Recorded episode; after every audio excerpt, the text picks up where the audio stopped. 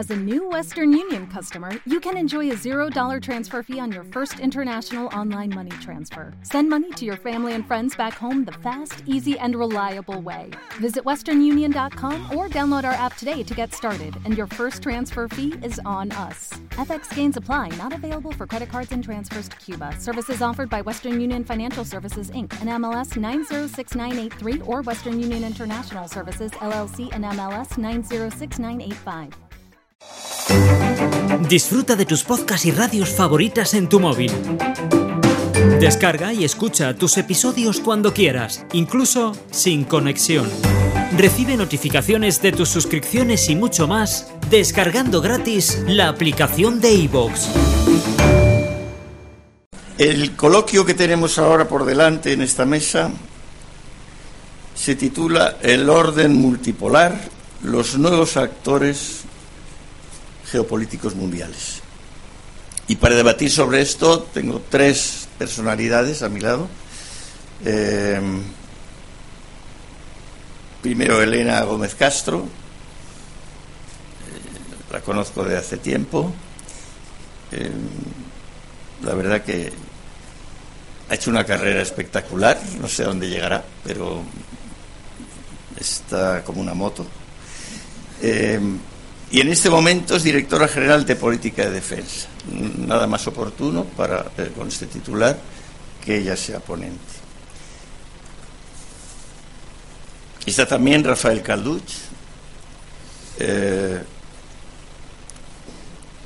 que actualmente es miembro del Consejo de Gobierno de la Universidad Complutense y catedrático de Derecho Internacional Público y Relaciones Internacionales. Por lo tanto, también un profundo conocedor de todo esto. Y por último, en esta mesa está Felipe Sagún. Eh, a ver, Felipe Sagún es una persona que me la encuentro siempre que se habla de algo internacional. No sé cómo tiene un don de ubicuidad, porque es que eh, no hay encuentros que tengan alguna sensación de ser serios que no esté Felipe Sagún. Yo creo que hoy también, como siempre, aportará aquí su saber, su experiencia y su capacidad de comunicar. Por lo tanto, sin más, eh, doy la palabra, no te parece mal, Elena, eh, te doy la palabra a ella. Muchísimas gracias, presidente. Muchísimas gracias al INCIPE por haber tenido la amabilidad de invitarme de nuevo a, una sesión tan interesante como la que ha organizado en esta ocasión y también por darme el privilegio de compartir mesa y de darme la palabra eh, con, tertulios tan importantes como quien me ha precedido, ministro, quienes me sucederán, ministros, y, también con quienes hoy me acompañan en mi mesa, que son también en parte mis profesores, dado que el profesor Calduch y sus obras eh, fueron inspiradoras cuando ya entonces preparaba la oposición a la carrera diplomática.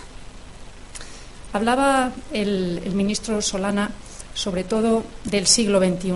Yo creo que es importante que no olvidemos el siglo XX Tony Yu tiene una obra magnífica que se llama Sobre el olvidado siglo XX, que conviene releer, sobre todo porque veo entre el público mucha gente que no vivió ya la Guerra Fría. Los millennials conviene que sepan de dónde venimos, porque si no, nunca seremos capaces de descubrir hacia dónde vamos. Nosotros, los que no nacimos con la revolución tecnológica, es verdad que nos hemos ido incorporando al nuevo gran fenómeno de las tecnologías y es verdad también que nos vemos enfrentados a nuevos paradigmas con los que nosotros no podíamos ni pensar. Pero lo cierto es que mucho de lo que vemos hoy se encuentra en el pasado. Cuando terminó la Guerra Fría, y yo estaba entonces en la universidad, muchos pensamos que la paz perpetua de Kant sería una realidad, que el mundo sería mucho mejor que sería mucho más estable. Pero es verdad que la Guerra Fría había sido injusta, pero había sido estable. Y con la injusticia se fue también la estabilidad. Y, hubo tres grandes fenómenos que han ocurrido desde entonces y que yo los centraría eh, en tres autores: Ludwig, el general Rupert Smith y Amin Malouf. Ludwig definía que la Guerra Fría fue un eficaz inhibidor de conflictos. Una vez finalizada, se ha disuelto la cultura de la restricción disciplinada del uso de la fuerza. También eh, ha desaparecido la guerra como noción eh, exclusiva y aparece lo que el general Rupert Smith llama la guerra entre las gentes, donde no hay un campo de batalla determinado donde se enfrentan los ejércitos, tampoco hay necesariamente ejércitos, al menos no en todas las partes en conflicto, y el enemigo está entre las gentes. Y finalmente, Amin Malouf, que habla que el fracaso de las ideologías ha favorecido la afirmación de identidades. La revolución informática ha replanteado la noción del poder y su legitimidad mundial. Y la conjunción de estos tres elementos ha hecho que las amenazas se distorsionen. En primer lugar, su origen se vuelve más complejo y difuso y, aunque en origen no tenga carácter militar, obliga a articular al menos inicialmente una respuesta militar y por otra parte nos afectan a todos. Y permíteme, ministro, que te cite a ti cuando dices que las amenazas a nuestra seguridad no son comunes porque así lo hayamos decidido en un tratado ni por el consenso intergubernamental. Lo son por nuestra condición de vecinos y porque formamos parte de un mundo que, aunque a algunos no les guste, es irremediablemente global. Y hablaba de las intervenciones militares para amenazas no militares. Empezó en Afganistán, el siglo XXI comienza eh, con el 11 de septiembre y ese 11 de septiembre llevó a un nuevo paradigma en las actuaciones. En Afganistán el problema era un problema de terrorismo em, y después se ha ido perpetuado con otros fenómenos parecidos. En el cuerno de África la piratería era criminalidad organizada. Eh, en el caso mm, de Mali se dio la confluencia del efecto desbordamiento del problema libio, la proliferación de armas pequeñas y ligeras en la zona, un problema endémico social como era el problema Tuareg y finalmente un problema yihadista, en este caso de Al-Qaeda de Magreb Islámico, que estaba desestabilizando el país y que obligó a una intervención militar, primero de, fuerzas francesas, la operación Serval, pero también de fuerzas africanas mediante la operación AFISMA, luego transformada en una operación de mantenimiento de la paz. En República Centroafricana era un problema económico, social, con tintes religiosos, por lo tanto tampoco militar, y en Irak, de nuevo, el terrorismo en su mayor escala concebida hasta entonces para terminar en el Mediterráneo eh, con un problema migratorio que ya apuntó antes el ministro. Y así las grandes organizaciones internacionales, y es en lo que yo quiero centrarme hoy, en OTAN y en Unión Europea, han experimentado una gran transformación, porque el fin de la Guerra Fría también llevó al fin de Naciones Unidas como el gran actor en la arena internacional. Aparecen OTAN y la Unión Europea como elementos fundamentales y a partir de entonces surge el fenómeno de la interacción. En los Balcanes, donde hay una sucesión, primero Naciones Unidas, luego OTAN y finalmente la Unión Europea.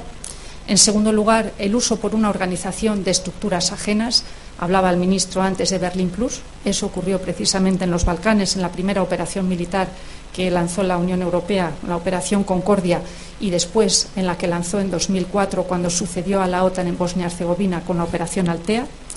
En tercer lugar, las llamadas operaciones puente. En esta ocasión es Naciones Unidas quienes solicita el apoyo de la Unión Europea.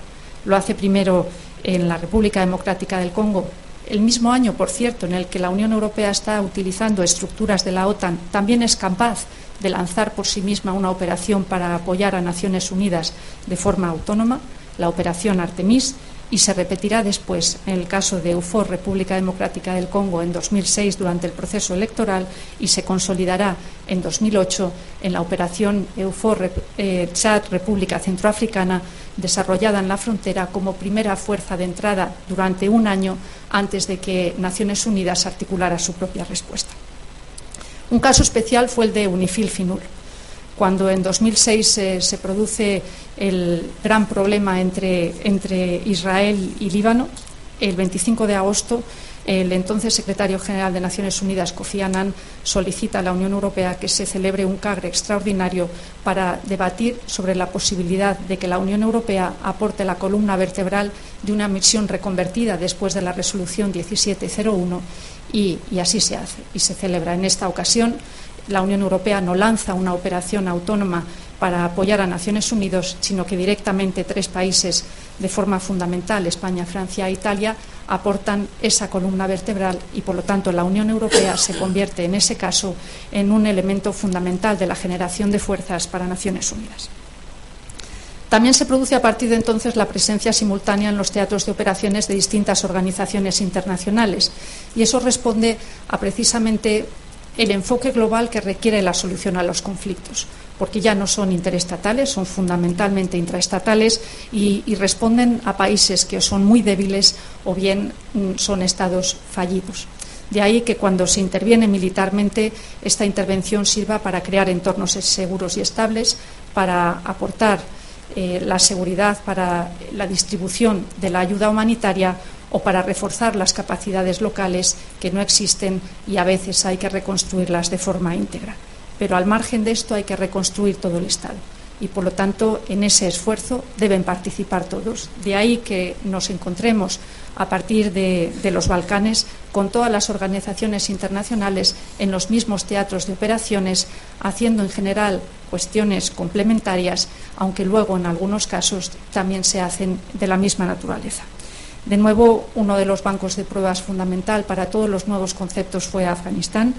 Allí estaba UNAMA de Naciones Unidas y SAF, sobre todo, la, operación de, la OTAN y más tarde EUPOL Afganistán, la misión policial de, de la Unión Europea. Otro de los fenómenos es la participación de terceros estados. Es verdad que Unión Europea y OTAN abordan a partir del siglo XXI, sobre todo, la respuesta a todas las crisis o a la mayoría de, las crisis de nuestro entorno.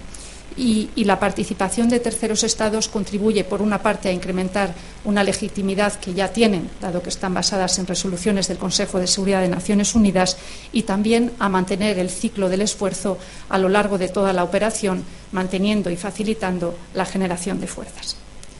También en el siglo XXI somos testigos de una voluntad incrementada de organizaciones internacionales regionales por asumir la respuesta, especialmente en África. En los casos que les decía de Somalia, la operación ejecutiva, por así decirlo, lleva el peso la Unión Africana a través de Amisom en Mali hubo una operación militar africana, AFISMA, que luego fue transformada en una operación de mantenimiento de la paz y en el caso de República Centroafricana ocurrió lo mismo. MISCA, una operación africana, luego se transformaría en una operación de mantenimiento de la paz.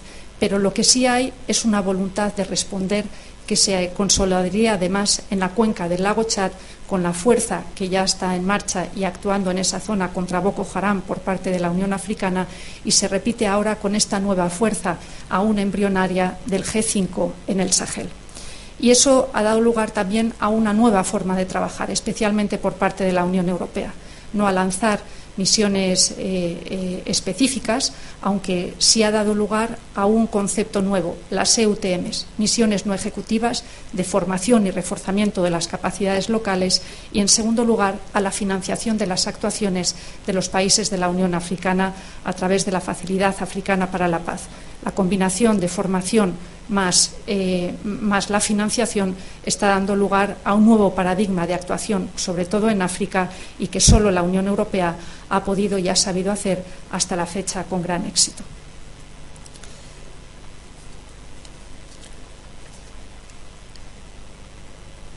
Estaba dudando si empezar por OTAN o por Unión Europea para contarles eh, ahora dónde estamos, pero creo que voy a empezar por la Unión Europea. La Unión Europea sigue siendo el proyecto inacabado y, por lo tanto, sigue evolucionando. Eh, el Tratado de Lisboa marca unos pasos a seguir y algunas de las iniciativas que estaban allí ahora ya están desarrollándose. Por lo tanto, en esta nueva construcción de la Europa de la defensa, es verdad que ya estaba todo escrito, pero todo estaba por hacer. Eh, la Unión Europea fue mm, la última la última dimensión de la Unión Europea fue la de la defensa.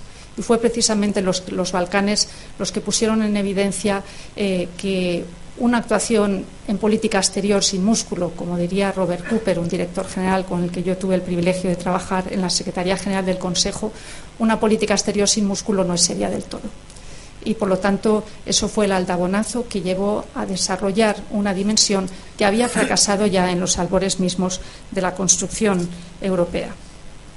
Y nace pues con el siglo XXI. Y esta política de seguridad y defensa sigue teniendo un camino difícil, sigue a veces siendo tortuoso y, a veces tiene accidentes, como, la crisis de Tervuren a la que hacía referencia el ministro ah, anteriormente. Pero en 2003, que el año en el que se adoptó la Estrategia de Seguridad Europea, Una Europa Segura para un Mundo Mejor, fue un año extraordinario. Fue un año extraordinario, primero porque quedaba perfilada la vuelta a Europa de todos los países orientales que querían regresar a ella y, en segundo lugar, porque se superaba ese déficit histórico de, Europa en las actuaciones de las crisis. Eh, en la parte civil, con la primera misión civil eh, policial en, Bosnia-Herzegovina y en el ámbito militar, como ya me he referido, con la doble intervención. En primer lugar, eh, la intervención usando medios y capacidades de la OTAN Berlin Plus en la Operación Concordia en la antigua República Yugoslava de Macedonia, pero también actuando por primera vez de forma autónoma en la República Democrática del Congo en apoyo a Naciones Unidas con la Operación Artemis. Sobre todo la primera dimensión, aquella que, sucedió a la crisis de Tergüren y que motivó el que se crearan esos acuerdos, los mecanismos de Berlín Plus, eh, establecieron un nuevo modo de trabajar también con la OTAN y vincularon definitivamente a las dos organizaciones. Es verdad que luego hablaremos un poco de Unión Europea y OTAN, porque preguntaban, y es muy relevante la pregunta, porque en realidad los postulados sobre los que se construyeron entonces esa relación han quedado ampliamente superados. Eh, al hacer la Unión Europea pues estas operaciones supuso la integración en el multilateralismo y el nacimiento de un nuevo modo de actuación, la interacción, contribuyendo a los esfuerzos ya existentes de la comunidad internacional o trabajando con otras organizaciones internacionales. El Tratado de Lisboa, como les decía, apuntaba maneras y, y apuntaba nuevas maneras de hacer las cosas. Hay quien ha preguntado antes si la Europa a varias velocidades o no, y yo les voy a contar una anécdota. Cuando en, responsabilidades pasadas en las que estábamos hablando del posible desarrollo de una de estas novedades, que son las cooperaciones reforzadas del artículo 44 del Tratado de la Unión Europea, que supone que la Unión pueda encomendar a un grupo de países el que lleve a cabo una operación determinada, un colega mío me dijo, yo te entiendo, Elena, pero ¿sabes qué pasa? Que todas las operaciones militares de facto son cooperaciones reforzadas, porque en realidad sois siempre cuatro o cinco los que contribuís a las operaciones. Y, eso efectivamente es así. Eh, no dejó de ser un choque el admitir que un hecho concreto determinara que no íbamos a poder desarrollar una parte del tratado que estaba escrito, pero también dejó claro que de facto la Unión Europea en el ámbito de seguridad y defensa estaba trabajando a dos velocidades. Cuando, cuando se desarrolla, se empieza a pensar después de la decisión del Brexit, del problema migratorio y sobre todo desde, después de la, reunión de Bratislava, en la que queda claro que la Unión Europea quiere fortalecerse también en el ámbito de la defensa, se, se recoge un elemento que había sido tremendamente complejo desde sus inicios, la cooperación estructurada y permanente. La cooperación estructurada y permanente que se había pensado ya hace una década em, implica que aquellos que quieran y puedan vayan a aportar más a la Unión Europea en dos ámbitos, en el ámbito de capacidades, pero también en el ámbito operacional. Y esto es especialmente relevante porque la Unión Europea tiene un problema muchas veces de mucha voluntad política pero finalmente en las operaciones militares eh, muchas dificultades en la generación de fuerzas. Por lo tanto, eh, para compasar esa voluntad política con esa generación de fuerzas, una iniciativa como la cooperación estructurada y permanente debería llevar a que no volviera a repetirse lo que ocurrió con la última operación ejecutiva EUFOR República Centroafricana, donde después de seis conferencias de generación de fuerzas hubo que rebajar los requerimientos y finalmente se lanzó porque hubo un país tercero que puso 140 efectivos para la protección de la fuerza. Para España, la cooperación estructurada permanente, que ya quiso que se lanzara en 2010, cuando nosotros tuvimos la presidencia del Consejo, constituye un elemento motor fundamental para la Europa de la defensa, para el desarrollo de las capacidades, pero sobre todo para su puesta a disposición. Porque lo más importante, y luego hablaremos también del gasto de defensa, lo más importante no es gastar, es gastar en lo que es adecuado y una vez que se tiene lo que es adecuado, estar dispuesto a utilizarlo. Y esa secuencia, créame, no es tan sencilla. En el caso de la política común de seguridad y defensa, pues en la cooperación estructurada permanente, como decía el ministro, está a punto de conseguirse.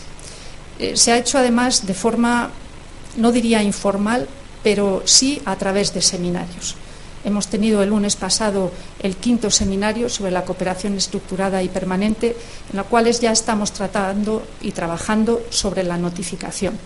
La notificación que será esa carta común de aquellos estados que estén dispuestos, eh, quieran y puedan, porque recurren, eh, tienen los requisitos adecuados, que puedan firmarla y, por lo tanto, pueda enviarse a la alta representante y en el plazo de los tres meses siguientes, como máximo, el Consejo pueda lanzar la cooperación estructurada y permanente. Hay un consenso muy generalizado sobre esta cooperación estructurada y permanente. Hay un consenso cada vez mayor sobre los criterios sobre los que estamos trabajando y también se ha empezado a, trabajar en las cuestiones de gobernanza, que no son tan sencillas ni son evidentes, porque en realidad la cooperación estructurada y permanente es un ámbito eminentemente de defensa, pero en el ámbito de la defensa no hay ni siquiera un Consejo de Defensa. Por lo tanto, a la hora de establecer la gobernanza y el determinar cómo vamos a trabajar, eh, en qué tipo de comités, cuáles van a ser los grupos de trabajo, eh, es algo en lo que habrá que recurrir a cierta dosis de imaginación y, sobre todo, para no duplicar en burocracias existentes, utilizar lo que ya se tiene. También tenemos una estrategia global europea desde el año pasado y, esa estrategia constituye, yo creo que, un punto de madurez para, para la Unión Europea para una Unión Europea que ya es consciente de todos los elementos con los que cuenta y una Unión Europea, además, que es capaz y tiene la voluntad de hacer más, de convertirse en un actor global. Y los grandes avances que ha habido desde entonces son varios. En primer lugar, eh, la capacidad militar de planeamiento y conducción. En 2003, en Tervuren, eh, se dio al traste con esa ambición de tener una estructura de mando y control europea. En 2011 lo volvimos a intentar de nuevo y lo intentamos varios países, lo que entonces se llamó la formación Weimar Plus, en la cual estaban eh, Francia, Alemania, España, Italia y Polonia, y sí había un plan. Y había un plan incluso utilizando estructuras ya existentes como el centro de operaciones, pero entonces no cuajó.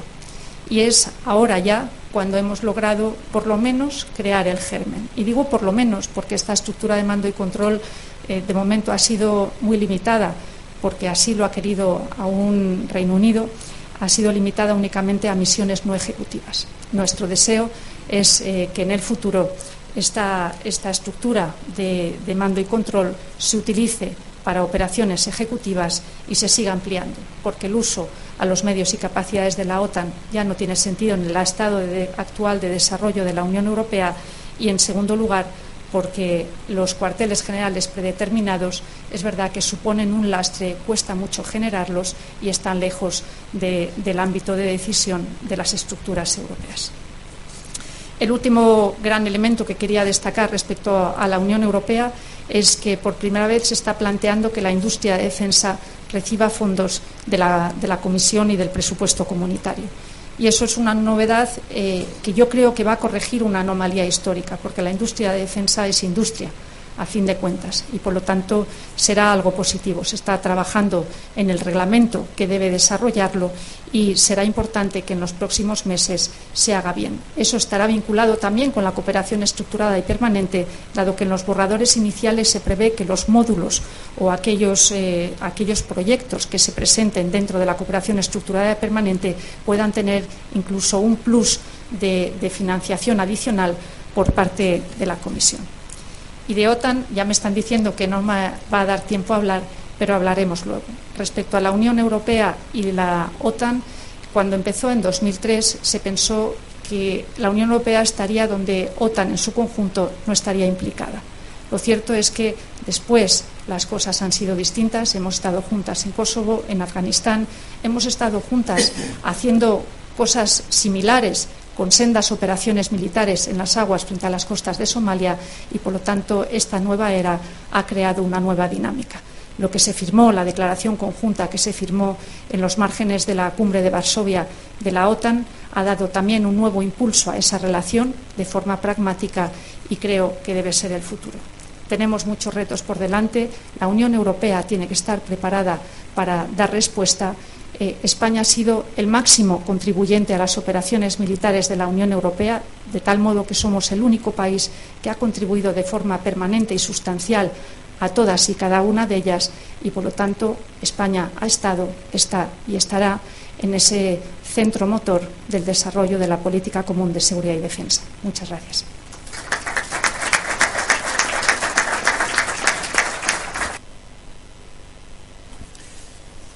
Muchas gracias a doña Elena Gómez Castro. Em, sí le diría a don em, Vicente Garrido que quizás invitarla otra vez a doña Elena solo para que explicara la política de defensa de España, mm, pues igual ayudaba a entender un poquito más las cosas. Bien, eh, la siguiente intervención es la del profesor Calduch, eh, don Rafael tiene la palabra. Muchas gracias, buenos días a todos. Quiero comenzar agradeciendo, como siempre, porque ya son varios años, eh, al INCIPE, a don José Yado y, por supuesto, a mi amigo y colega, eh, el profesor Vicente Garrido, al que nos unen nuestras aficiones académicas, entre otras cosas. Yo no voy a hablar tanto de actores como de un fenómeno emergente todavía, pero ya del suficiente calado como para trastocar eh, tanto las agendas eh, geopolíticas y estratégicas de los actores, sean estatales o no, como eh, el panorama general de la sociedad internacional. Enfrentados al mundo de comienzos del siglo XXI y huérfanos en buena medida de las herramientas teóricas que nos permitan reconocer los nuevos sucesos de aquellos otros arraigados en tendencias históricas precedentes, aunque con novedosas manifestaciones, la primera cuestión que planteo es saber si el fenómeno denominado globalización constituye el fundamento para una nueva y emergente sociedad internacional o simplemente es un nuevo estadio de evolución en la sociedad internacional del siglo XX. Para dar una respuesta adecuada resulta necesario delimitar con precisión el concepto teórico de globalización. Una revisión de la literatura científica sobre la globalización nos muestra autores como Wallerstein, Gaidens, Gailpin y Scholte, que considera la globalización el estadio o etapa histórica sucesora de la sociedad mundial fraguada durante los siglos XIX y XX. Estos autores centran su análisis en los efectos que la globalización genera tanto en el seno de los estados y sociedades como en el contexto mundial. Sin embargo, no profundizan en las causas que han provocado el surgimiento de la globalización como una nueva etapa histórica transnacional, bien porque las ignoran o bien porque consideran que son una continuidad de las mismas que provocaron la mundialización previa de las relaciones internacionales. Otros autores como Cox, Held, Robertson o Beck reflexionan sobre los distintos ámbitos en los que se desarrolla el proceso globalizador como un nuevo fenómeno histórico. En esta corriente existe una amplia coincidencia sobre la existencia de la globalización económica y cultural, pero solo algunos autores agregan también las dimensiones política, gobernanza global, ecológica y psicológica. No obstante, una reflexión más detallada y profunda demuestra que las principales características que se atribuyen a la globalización y las dimensiones a las que se extiende este proceso no responden a una mera inercia histórica heredada de los siglos precedentes, ni tampoco a una concurrencia de factores surgidos de forma espontánea, circunstancial y aleatoria.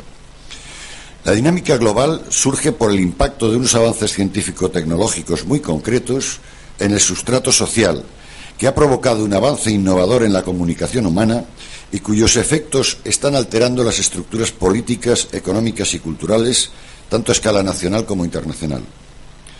Dado que no existe todavía un consenso científico sobre el concepto de globalización, definiré el significado que le atribuyo en mi análisis. Considero la globalización como el proceso caracterizado por el desarrollo de una acelerada y descentralizada interdependencia compleja a escala mundial como resultado de la nueva comunicación social interactiva, generada por la combinación de Internet y los sistemas de telecomunicaciones móviles, que impulsa la emergencia histórica de una sociedad virtual basada en el individualismo masivo. De acuerdo con esta formulación, Nuestro supuesto teórico es que la globalización surge como resultado de la combinación de un nuevo medio de comunicación, Internet, que operando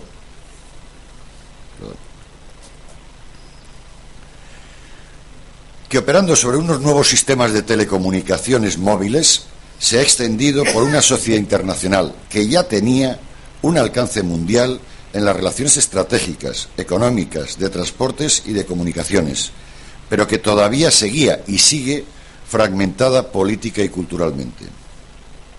Efectivamente, Internet, World Web, constituye un nuevo medio de comunicación distinto de los medios de comunicación de masas tradicionales, que permite un salto cualitativo en la comunicación humana. Ello es así porque en Internet concurren cinco características que no se dan en ningún otro medio de comunicación. Estas características son que posee una estructura de red en red de alcance mundial que genera ya una descentralización comunicativa que resulta imposible de controlar plenamente por los Estados. Segundo, permite la transmisión de información instantánea, barata y en cantidad prácticamente ilimitada. Tercero, admite simultáneamente la comunicación interindividual y la comunicación de masas. Cuarto, acepta el uso simultáneo de todos los lenguajes relevantes en la comunicación humana, escrito, oral, visual, matemático, iconográfico, etc. Y quinto, posibilita la interactividad comunicativa. La potencialidad que para la comunicación humana permitía Internet se vio inicialmente condicionada por la barrera que supuso el sistema de telecomunicaciones con terminales fijas. El desarrollo tecnológico espacial aplicado a las telecomunicaciones, junto con los avances informáticos, hardware y software de las terminales móviles, permitieron aplicar y utilizar la comunicación por Internet de forma personalizada y sin las limitaciones espaciotemporales.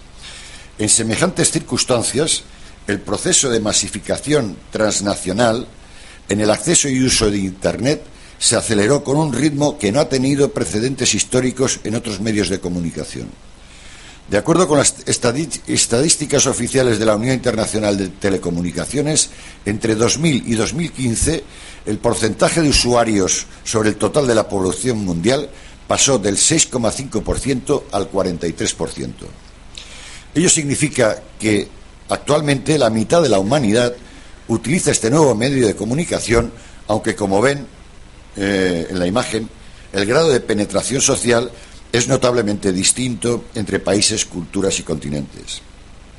Se han sentado las bases para una nueva forma de sociedad, la sociedad virtual, basada en la conectividad comunicativa directa, instantánea, mundial, masiva y multidimensional entre las personas. Una sociedad que resulta diferente de aquellas organizadas históricamente a partir de su asentamiento sobre un territorio definido por sus fronteras, articuladas políticamente en el Estado y cohesionadas mediante el uso de una lengua y una religión comunes. Esta nueva sociedad virtual es una sociedad construida a partir de unas relaciones comunicativas que desencadenan contradictorias dinámicas transnacionales de agregación e integración política, económica y cultural de una parte, pero también de fragmentación, tensión y radicalización de otra. La sociedad virtual presenta ya unas características propias que podemos estudiar y constatar. Se trata de una sociedad de alcance mundial, deslocalizada, basada en flujos constantes de comunicación interactiva que se producen al mismo tiempo entre las personas individuales y de forma masiva. Está esencialmente descentralizada en su organización y funciones dificultando con ello su institucionalización y control transnacionales, carece de unos valores comunes y unas pautas de conducta dominantes entre los usuarios, lo que dificulta conocer, comprender y regular su dinámica, y finalmente está decisivamente dominada por la inmediatez de la comunicación que distorsiona los procesos de decisión y actuación humana, tanto individual como colectivamente. La nueva sociedad virtual todavía no ha logrado desplazar o sustituir a las sociedades de masas tradicionales, pero su existencia provoca ya importantes disfunciones en estas al acentuar la complejidad de las relaciones humanas, obligadas a desarrollarse al mismo tiempo en dos niveles sociales diferentes. el de la realidad material, con límites espaciotemporales bien definidos, y el de una realidad construida y constantemente modificada mediante una narrativa generada por la nueva comunicación interactiva, masiva y transnacional. La sociedad virtual, tal y como he descrito,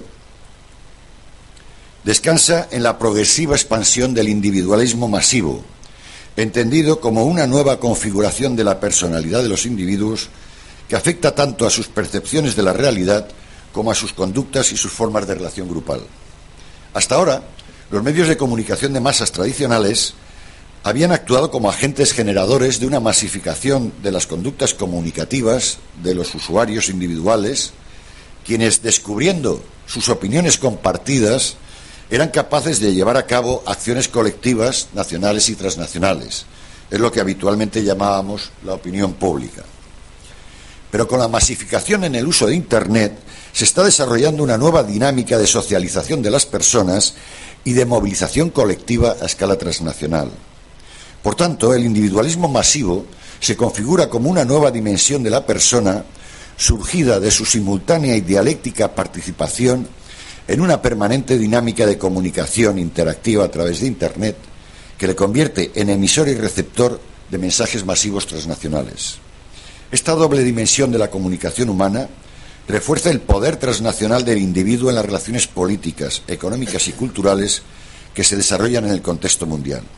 En efecto, los individuos son capaces de articular, mediante la comunicación directa e interactiva, grupos transnacionales masivos de opinión a través de las denominadas redes sociales.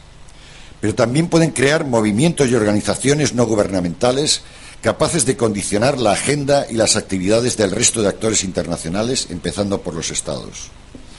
Enfrentados como estamos a un entorno que está cambiando bajo el efecto de la globalización, tal y como la he definido, la tradicional separación entre la realidad individual y la social, definidas ambas en un marco espaciotemporal concreto, están progresivamente integrándose en un individualismo masivo sin límites espaciales y temporales definidos.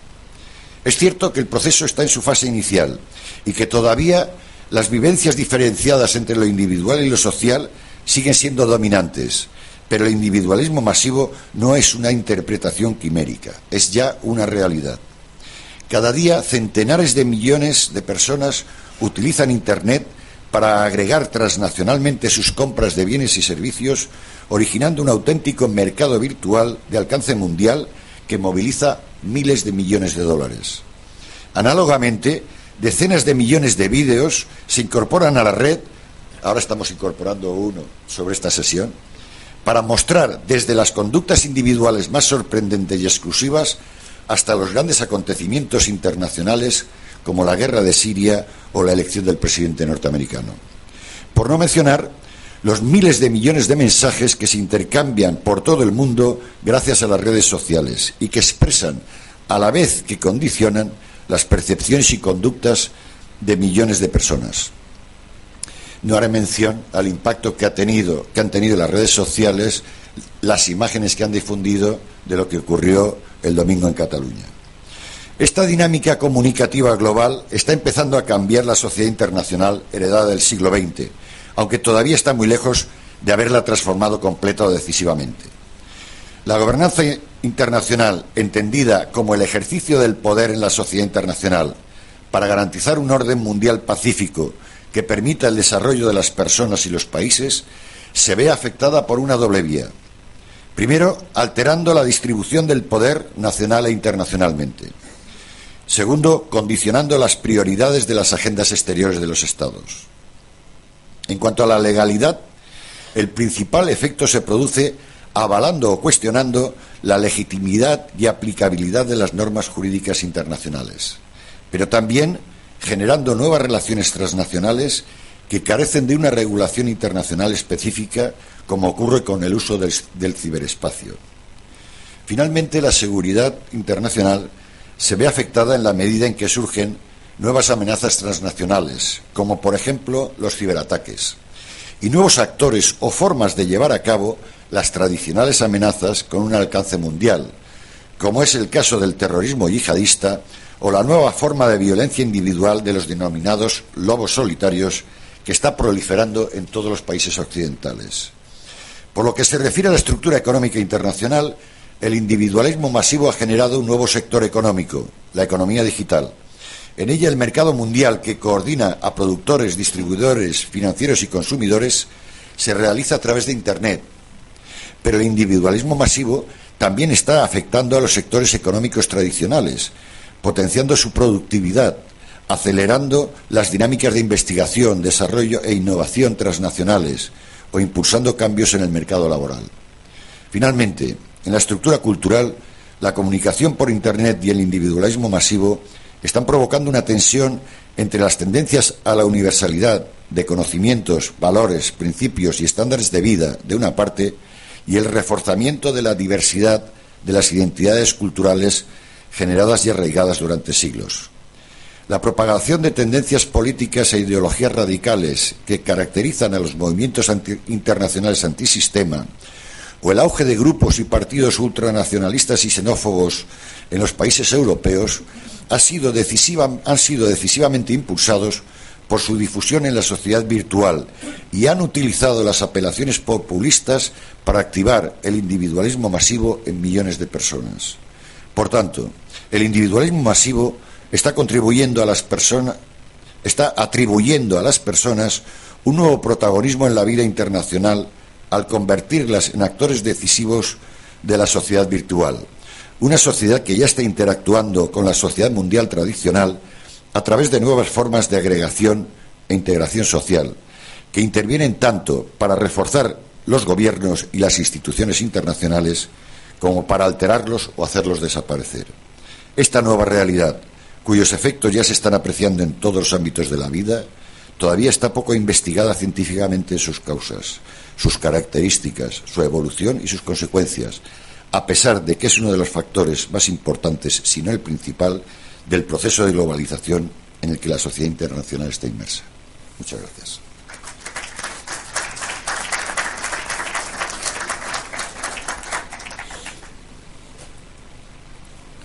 Muchas gracias al profesor Calduch.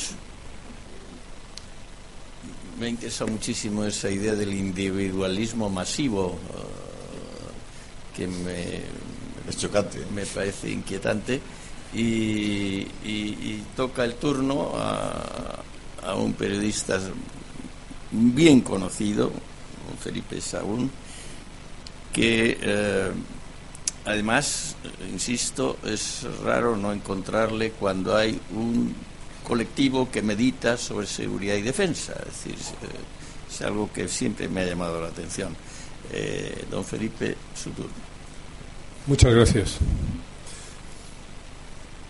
Como periodista siempre he pensado que la obligación y la responsabilidad más importante es aprender si luego esa información o esos conocimientos los utilizas para enseñar y te lo permiten, pues disfrutas. Y en cualquier caso, si enseñas a periodistas y a gente que se dedica a lo mismo, al final es un enriquecimiento mutuo. Yo nunca hubiera podido dar las clases que doy sin, en política internacional sin ser periodista, ni hubiera sido el periodista que soy sin haber empezado con 22 años a hacer un máster de Relaciones Internacionales gracias a la Fulbright en Nueva York cuando llegué de corresponsal para el diario Informaciones. Siempre me ha gustado y cada vez más porque los directores de periódicos en los consejos editoriales siempre te preguntan qué va a pasar en, qué va a pasar mañana, va a invadir, va a atacar, este tipo de preguntas. Cuando ya tienes unos años dices, hombre, por favor, cambiemos la pregunta. ¿Qué tendría que suceder si? ¿O en qué condiciones? Pero vamos a ver luces ámbar que conduzcan a eso que tú quieres ya, saberlo ya, palpar el titular de portada. En cualquier caso, mm, ver el futuro es lo más importante, lo más difícil, bien lo saben los que tienen responsabilidades de ello. Y todas las formas de verlo son imperfectas y casi todas equivocadas y hay estudios magníficos en, los que se enumeran los errores tremendos, múltiples, etc. Bueno, Churchill decía que la mejor forma de no equivocarse es volver siempre a la historia.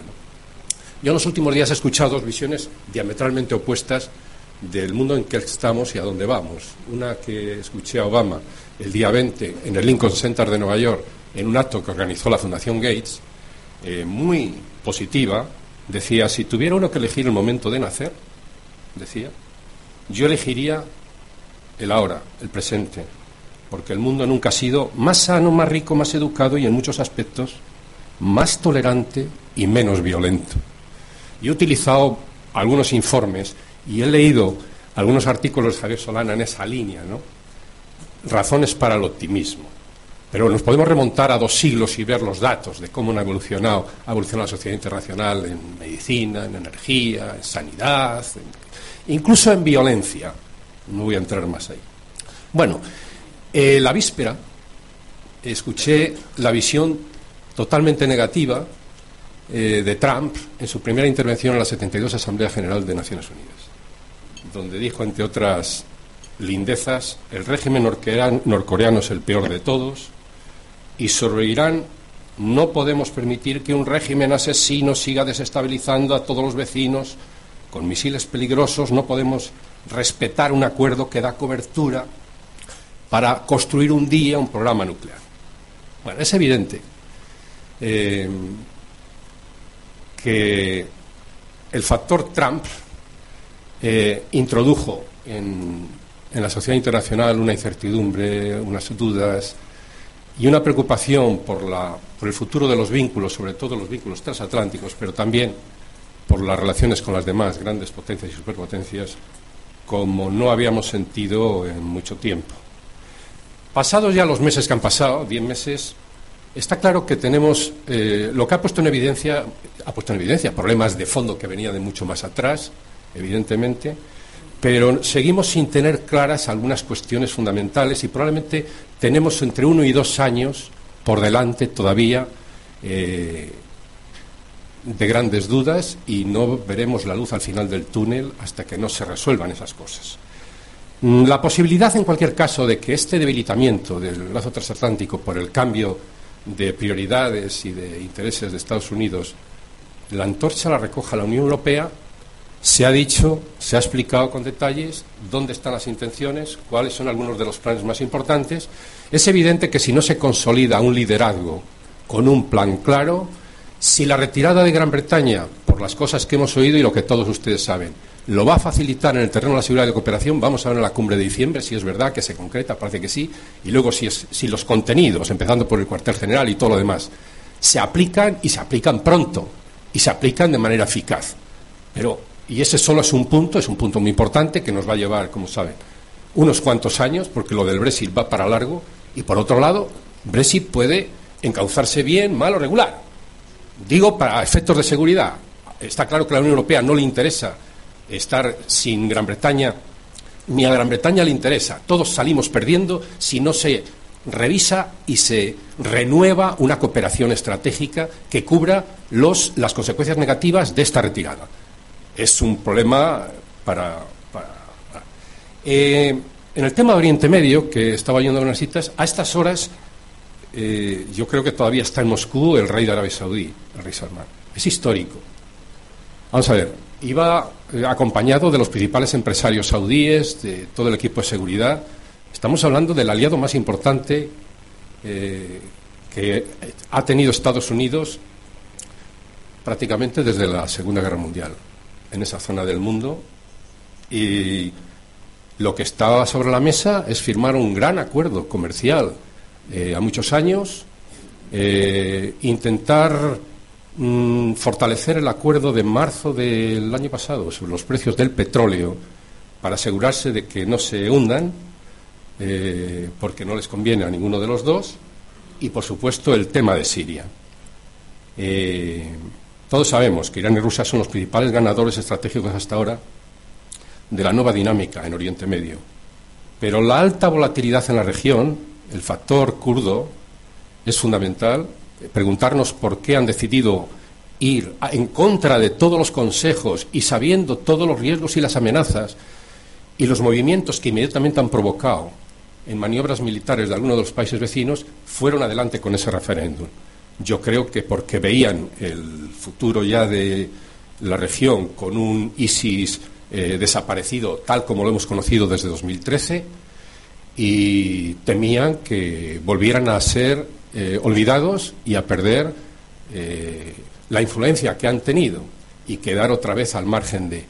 El hecho también de que Bagdad no está cumpliendo los compromisos de devolución de la parte de ingresos por petróleo que se pactó que les iban a devolver, pues también ha influido. Y luego factores internos de los kurdos, como ha sido eh, la relación entre los dos partidos principales, la enfermedad y el fallecimiento de Barzani, en fin, eh, todo está influido, pero en cualquier caso, mm, nunca olvidaré en mis viajes, y es una de las regiones del mundo con las que más he viajado, en el Palacio Presidencial de Damasco en el año 91-92, entrevistando al entonces vicepresidente, que siguió siendo durante otros 20 o 25 años, de Siria, y cuando le pregunté por el factor kurdo, me cogió que era muy parecida a la ventana, no sé si la habría copiado a Benjamín Netanyahu cuando era el, viceprimer ministro secretario de, Exteriores del ministro de Sulf, a quien también entrevisté su despacho, y tenía la misma ventana con los mapas de la región. Y cuando le hacía esta pregunta, te sacaba los mapas y decía, mire usted, como se dé un paso a favor de un Kurdistán independiente, vamos a tener seis guerras civiles en esta región. Es imposible que ni Siria, ni Irak, ni Irán, no lo podemos, no podremos vivir con un, con un Kurdistán convertido en factor independiente y atrayendo a todas estas minorías y Turquía, por favor, que es el más importante. En la esencia, desde el punto de vista geopolítico, no ha cambiado. Por lo tanto, con Corea del Norte, y voy a, como, mm, no quiero dedicar más de cinco o diez minutos porque ya vamos de tiempo y yo creo que es más interesante escuchar escucharles a ustedes y escuchar a los otros miembros de la mesa. Pero voy a referirme, creo que en el sur de Asia eh, eh, se están consolidando dos, no lo voy a llamar alianzas, pero sí dos grupos de potencias muy fuertes que a mí en algunos momentos me recuerdan los procesos anteriores a la Primera Guerra Mundial. Por un lado tenemos China, Rusia y Pakistán y por otro Estados Unidos, India, Australia y Japón. Es una bifurcación geoestratégica que si no se reconduce con puentes, canales de cooperación, antes de que se encastillen en sus posiciones y piensen que es donde más se está acelerando eh, el gasto en armamento del mundo y donde más focos de conflicto y de tensión eh, hay latentes, eh, pues podemos encontrarnos realmente con una crisis mayor. Si además no hay una superestructura y seguimos sin tenerla de seguridad como la que se creó en Europa cuando se decidió el 1 de agosto del 75 en poner en marcha el proceso de Helsinki, para reconocer las fronteras que no se había hecho de la Segunda Guerra Mundial. En Asia seguimos sin tenerlo.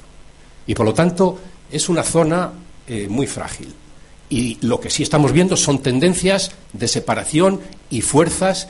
Se me puede decir, sí, pero hay grandes vulnerabilidades dentro de cada uno de esos grupos, grandes conflictos, y no hay peligro. Bueno, ya lo veremos. De manera que eh, voy a simplemente hacer una referencia a datos. A Corea del Norte, mm, la pregunta de a saber dónde estamos y a dónde diablos vamos.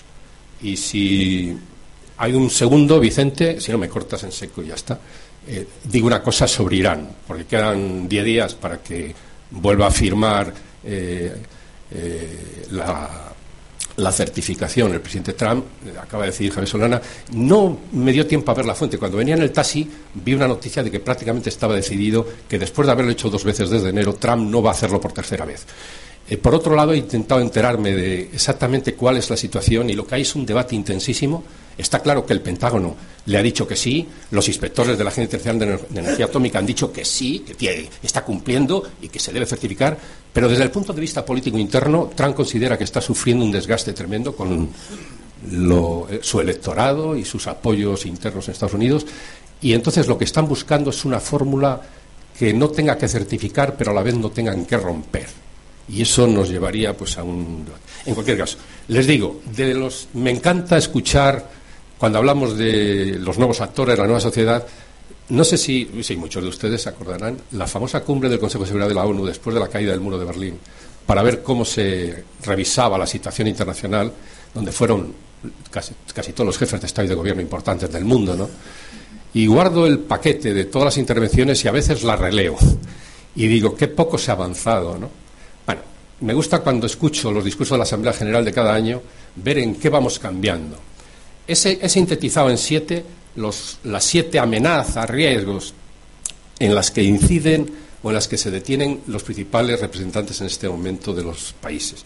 El peligro nuclear, el terrorismo global, la desigualdad creciente en muchos países, el cambio climático, conflictos y violaciones sistemáticas del derecho internacional humanitario, el tema de los desplazamientos y la situación de millones y millones de refugiados en este momento en el mundo y el foco de desestabilización que eso supone, que estamos hablando de 70, 80 millones de personas, y sé que el ACNUR está en este momento prácticamente tiene ahí atado un acuerdo de unos 10.000 millones para invertir en 7 ocho países y ayudarles de verdad, no en el tema humanitario de las ONGs que están dando comida, no, no, a los países para que no se destabilicen y para que realmente no hagan lo que hizo Turquía en su momento, mm, soltando el grifo y mandándonos un millón y pico para Europa. Eh, bueno, eh, vamos a ver si se avanza, pero y, por último, las amenazas en el ciberespacio, que se ha dicho ya algo esencial por la parte de arriba, y los riesgos relacionados con la ingeniería genética. Unas palabras solo sobre Corea del Norte. Eh, yo no veo, mm, es lo que le diría a mi director, si un minuto, bueno, pues entonces, los Estados Unidos creo que tienen lo que quieren en la península, no tienen fuerzas terrestres para una operación masiva y, por lo tanto, a corto y medio plazo, tendríamos muchos meses de observación, de ver si realmente se va en serio a una crisis, estratégicamente un conflicto pondría en riesgo las bases, las instalaciones, plataformas de sistemas de armas en la península esenciales para contrarrestar el creciente poder militar de Rusia y China. Por lo tanto, a nadie le interesa que esos cambios se pongan en peligro. No veo a un solo dirigente chino, ruso o ruso que no vean los sistemas de misiles TAD con los radares y los interceptores, armas pensadas tanto para Corea del Norte, no tanto para Corea del Norte, sino para ellos, y eso está claro que. Y luego, la historia de los acuerdos desde el del 94 y los pactos, con responsabilidades de todos, nos lleva muy lejos. Recordarán todos que Tillerson el sábado pasado en Pekín dijo que había dos o tres canales abiertos. Sabemos que uno está en la ONU y el otro es la Embajada de Suecia, en Pyongyang, que siempre está representando sus intereses. Eh, bueno, está claro que hay conversaciones y que la reconoce el propio Tillerson, aunque luego le descalificara a Trump y dijera, eh, cállate, que ya veremos. Bueno, las reticencias de Estados Unidos hasta ahora a una retirada gradual de las fuerzas, a una suspensión de las maniobras, no digamos ya un proceso que desemboque en un tratado definitivo de paz con garantías, yo creo que eso tendrá que esperar bastante tiempo y deberíamos volver a los términos de los acuerdos que se pactaron con Bush, que se pactaron con Clinton. Y esta vez para que se cumplan. Eh, a mí lo que a veces pienso, que fue cuando yo empecé en el periodismo, en el de informaciones, los incidentes que hubo en el año 68 en el diario Pueblo, con, perdón, digo en el diario Pueblo, con el buque Pueblo, y el derribo de un avión de reconocimiento estadounidense al año siguiente, que provocó un debate muy serio en la administración Nixon, si utilizaban o no armas nucleares tácticas, y estoy hablando en el año 69 ya, contra Corea del Norte. Bien, eh, se adoptó la decisión, parece más correcta, las aguas se encauzaron, los problemas fundamentalmente en este momento, al no haber una estrategia, se están haciendo de forma reactiva y a base de sanciones, y de los cinco mil y pico empresas norcoreanas, que son las que controlan el 90%, 95% de todas las importaciones, que equivalieron el año pasado a unos 4.000 millones, repito, son de China y la India, que es el segundo, está en unos 160, 180 millones. Está claro que China puede hacer más, pero la red con la que funciona todo ese entramado, que es el que le permite sobrevivir de verdad a Corea del Norte, sigue funcionando. Se han reducido las empresas, las sanciones van reduciendo el espacio y el oxígeno a Corea del Norte, pero sigue teniendo todavía oxígeno suficiente para respirar. ¿Podría funcionar llegado a un límite? Si China colabora en serio, creo que sí. Nada más y muchas gracias.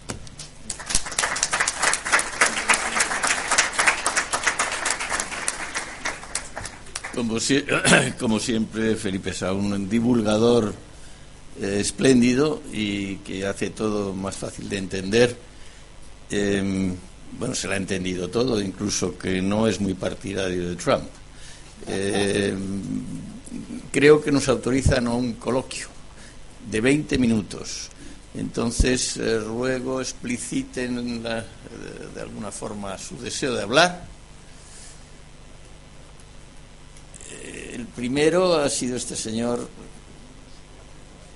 Sí, eh, ahí luego ha aparecido a la derecha otro. Muchas gracias. Aquí. Coronel Muñoz Sánchez, en Tendencia de Tierra, presidente de la Asociación de Militares Españoles. Para la señora Digenpol. Eh, realmente Europa tiene voluntad eh, absoluta de integrarse en la OTAN y segundo, si para que se produzca esa integración no sería necesario eh, resolver primero los problemas periféricos de las naciones que las que la posible que tengan las naciones de Europa, como puede ser España, Italia, Francia, etcétera. Muchas gracias.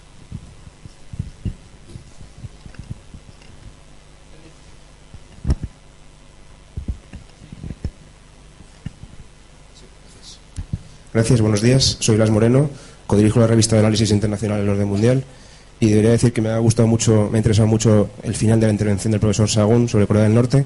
La pregunta es simple si se quiere, pero quizá muy complicada. ¿Habría que reconocer ya que Corea del Norte es una potencia nuclear eh, y consecuentemente lo que eso supondría? Gracias. Sí, hola. Santiago Castillo, periodista y director de Asedori. Son tres preguntas muy breves para los tres ponentes, que han estado magníficos. muy breves, muy breves. Es un segundo nada, pero son importantes desde mi punto de vista. Es un segundo, Vicente. Para Elena, simplemente, mm, ¿cuál es tu punto de vista sobre la nueva base militar que ha abierto China en Djibouti, cuando ya están allí los franceses, los japoneses y Estados Unidos? ¿Qué preocupación hay en ese sentido?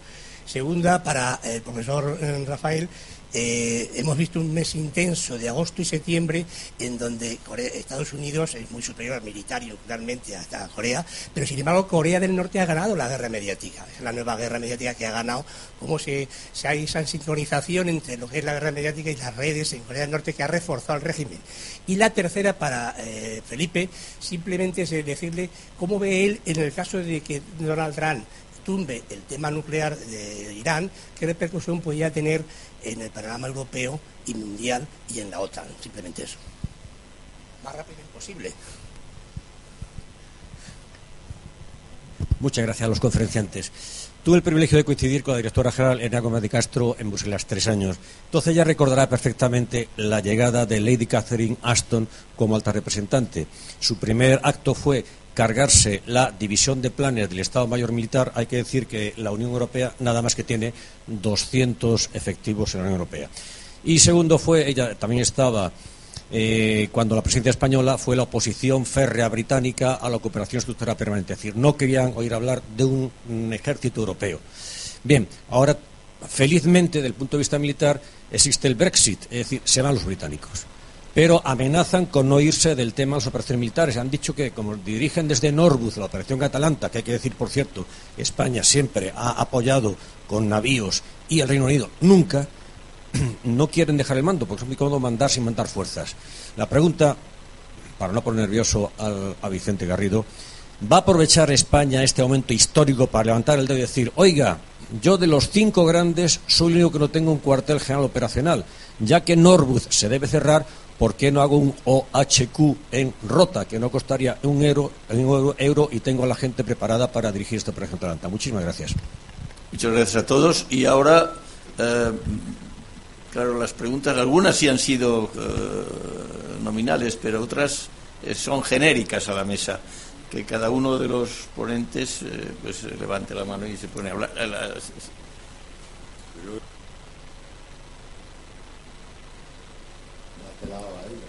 Muchas gracias. La pregunta, ¿Europa tiene la voluntad absoluta de integrarse en la OTAN? Europa ya está en la OTAN. Hay muchos Estados miembros de la Unión Europea que ya son miembros también, incluido España, de la Alianza Atlántica. Mm, son eh, foros exclusivos, pero no excluyentes. Y, por lo tanto hay una autonomía en la capacidad de decisión de cada organización, pero, pero se refuerzan mutuamente. Yo creo personalmente que no habría una política común de seguridad y defensa si previamente no hubiera habido una OTAN, porque en realidad muchos de nuestros países eh, hemos aprendido a trabajar conjuntamente, a ser interoperables y a hacer operaciones juntos gracias inicialmente a la OTAN. Y por lo tanto, ni la Unión Europea tiene que incorporarse a la OTAN, ni OTAN tiene que desaparecer porque la Unión Europea desarrolle su pilar de defensa. Eh, sobre los problemas periféricos primeros, eh, no tienen nada que ver con estas dos organizaciones. Los problemas internos de un país son problemas internos y a eso nos referimos y, por lo tanto no sé en qué afecta estas cuestiones. Pero sobre todo la fundamental, que es la que afecta a la política de defensa, eh, la Unión Europea no se va a incorporar en la OTAN porque muchos países de la Unión Europea ya son miembros de la OTAN y es más, según el Tratado de la Unión Europea, entendemos que nuestra defensa colectiva está basada en nuestra pertenencia a la Alianza Atlántica. Respecto a la segunda cuestión, una nueva base militar en Djibouti de China. Mm, China lleva expandiéndose por África muchos años, en la parte comercial y ahora efectivamente más en la parte militar. Mm, y han establecido una base militar. ¿Eso qué supone? Yo creo que supone que la Unión Europea, como actor global, tiene también que ser consciente que su presencia allí, a través de una operación naval como es el NAFOR Atalanta, eh, es esencial y que por lo tanto debe continuar allí, porque lo que sería eh, absurdo y convertiría a la Unión Europea irrelevante en un ámbito como es tan importante, eh, el ámbito marítimo y sobre todo el de los tráficos internacionales, eh, es importante pues que, aprendamos también a hacer operaciones de seguridad marítima, que llaman en, la Armada, y por lo tanto que esa operación que ha sido un éxito en lo naval se convierta y se amplíe también y permanezca en esas aguas, porque Europa como actor global no debería estar ausente de esa zona.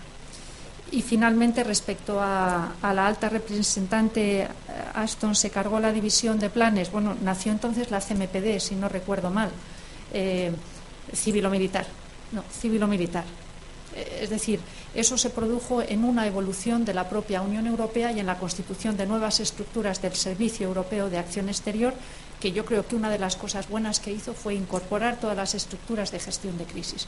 Por lo tanto, no fue una voluntad personalísima de ella, sino que fue una voluntad de los Estados de crear ese Servicio Europeo de Acción Exterior ya fraguada con el alto representante Javier Solana y muy acertadamente incluir todas las dimensiones de gestión de crisis. Fue racionalización, por lo tanto, decidida previamente y acordada con los Estados. Y va a aprovechar España para el futuro, mm, eh, la noción de aprovechamiento no siempre es muy relativa. Eh, los intereses nacionales son los que son. Insisto, acaba de empezar una estructura de mando y control muy pequeña, que es la MPCC. Vamos a ver cómo evoluciona. Y vamos a ver también qué se necesita, porque lo que no sería conveniente, sobre todo en este contexto, es que eh, nos preparáramos para un futuro equivocado. Por lo tanto, no, no planteemos las cosas sobre el pasado, sino sobre lo que va a venir. Y esa es la reflexión que llevamos a cabo. Gracias. Muchas gracias, eh, profesor Carduch. Mi respuesta a la pregunta es, eh, bueno, primero darse, eh, tenemos que ser conscientes de que el presidente Trump fije sus posiciones a través de redes sociales. Él ya no utiliza, envía a otros segundones y tercerones a hacer los briefings pero él directamente eh, donde aparece vinculado a sus mensajes es en redes sociales. Dicho de otra manera, el presidente Trump está ya apostando por ese fenómeno emergente que señalaba antes y deja inevitablemente porque coexisten las dos situaciones y porque efectivamente los medios de comunicación de masas pues no han dado muy buena eh, no han sido muy favorables a su campaña pero tiene una visión y ahí no nos equivoquemos de por dónde van eh, ese fenómeno emergente. Y eso me lleva a la segunda reflexión. El mejor propagandista de Kim Jong-un es el presidente Trump. Sí, porque está haciendo un discurso catastrofista al que ya ha hecho referencia el profesor Felipe Sagún, en el que, como corolario inevitable, porque se está difundiendo por las redes sociales y dando una percepción de amenaza inmediata, grave, directa de ese proceso de nuclearización, les lleva a una conclusión, y es que Estados Unidos tiene que dar una respuesta acorde con la percepción de amenaza que se está dando. Y eso, los analistas que estamos aquí, sabemos que es desproporcionado, pero el hombre de la calle no. Y el hombre de la calle está reaccionando ante lo que le llega a través de las redes sociales, como reaccionó a lo que ocurrió el domingo en el resto de Europa a través de lo que llegaba por las redes sociales. Y hay que ser muy conscientes de que eso eh, genera unas percepciones distorsionadas, pero que en el momento en que se generan y se difunden masivamente, marcan la agenda de lo que puede y ya no puede hacer acto seguido los gobernantes. Gracias. Gracias, profesor. Felipe. Bueno, de las dos preguntas concretas que reconoce, sería interesante, o sería conveniente, o se debería reconocer a Corea del Norte como potencia nuclear. Bueno, la historia de la era nuclear, hemos pasado de 5 a 8 desde el Tratado de no Cooperación de no Proliferación del 68. La pregunta es si resolvería algún problema o crearía nuevos problemas. ¿Incentivaría la proliferación? ¿Resolvería o reduciría la tensión en la península? Parece que no respondería en nada positivo, ¿no? Eh, a un, reconocimiento. Y por otro lado, mm, vamos a ver, se puede hacer la pregunta al revés, decir, ¿por qué sigue adelante con esos planes Corea del Norte? ¿Para qué utiliza? Y ellos consideran, por la supervivencia del régimen. Pero hay otros factores, no solo ese. En cualquier caso, mi respuesta está claro que no veo, mm, no veo ninguna, ningún argumento para responder positivamente. Estaba pensando por qué se tardó tanto y qué hicimos con Pakistán y, la India, que ha sido quizás en todo este terreno el problema más importante que hemos tenido en, la política nuclear. Y nos podría ahí podemos encontrar lecciones y precedentes. Y en cuanto si Trump se retira del acuerdo de Irán, ¿qué, ¿qué pasaría? Está claro, los europeos ya han dicho que ellos seguirían cumpliéndolo, las otras potencias también. Ya tenemos la mayor parte del uranio enriquecido que se ha dispuesto de él, el, el reactor de Arak, el de Fordo, los más de 13.000 centrifugadores, de manera que se está cumpliendo. Lo que se estaría es ayudando, digamos, a los que siempre se han opuesto dentro de Irán al acuerdo, estarías dándoles, haciéndoles un favor y echándoles una mano, y dos, estaríais permitiendo mm, una flexibilidad o una interpretación eh, que no nos conviene a nadie o un incumplimiento y un debate que no nos llevaría a ninguna parte. Porque, ¿cuál es el problema? Por cuál es la pega número uno que ponen, digamos, los expertos de más próximos a Trump o la administración o los asesores de Netanyahu, que es el que está detrás presionando, para romper y no cumplir ese acuerdo. ¿Cuál es la clave? Y tienes esos plazos de 15, 20, 30 años, porque es que entonces se les deja otra vez volver. Escribía un artículo en el Washington Post eh, el viernes, eh, John Kerry, el secretario de Estado norteamericano, que explicaba con pelos y señales y respondía a esas dudas con pelos y señales y decía, señor mío, enséñeme usted un acuerdo nuclear que no tenga ese tipo de compromisos, incluso yo sí que recuerdo porque nací al periodismo internacional con esto, con los acuerdos SAL del 72. Y recuerdo mis primeros artículos sobre escribiendo. Y cómo no se ratificaban al final, porque bien el Senado bien la Duma ponían problemas, pero se respetaban. En lo esencial, se respetaron. Tanto la SAL 1 como la SAL 2. Sobre todo la SAL 2, que no se llegaron a ratificar. Y por lo tanto, no es tan importante que no se sino que se cumplan y se respeten los compromisos esenciales dentro del acuerdo.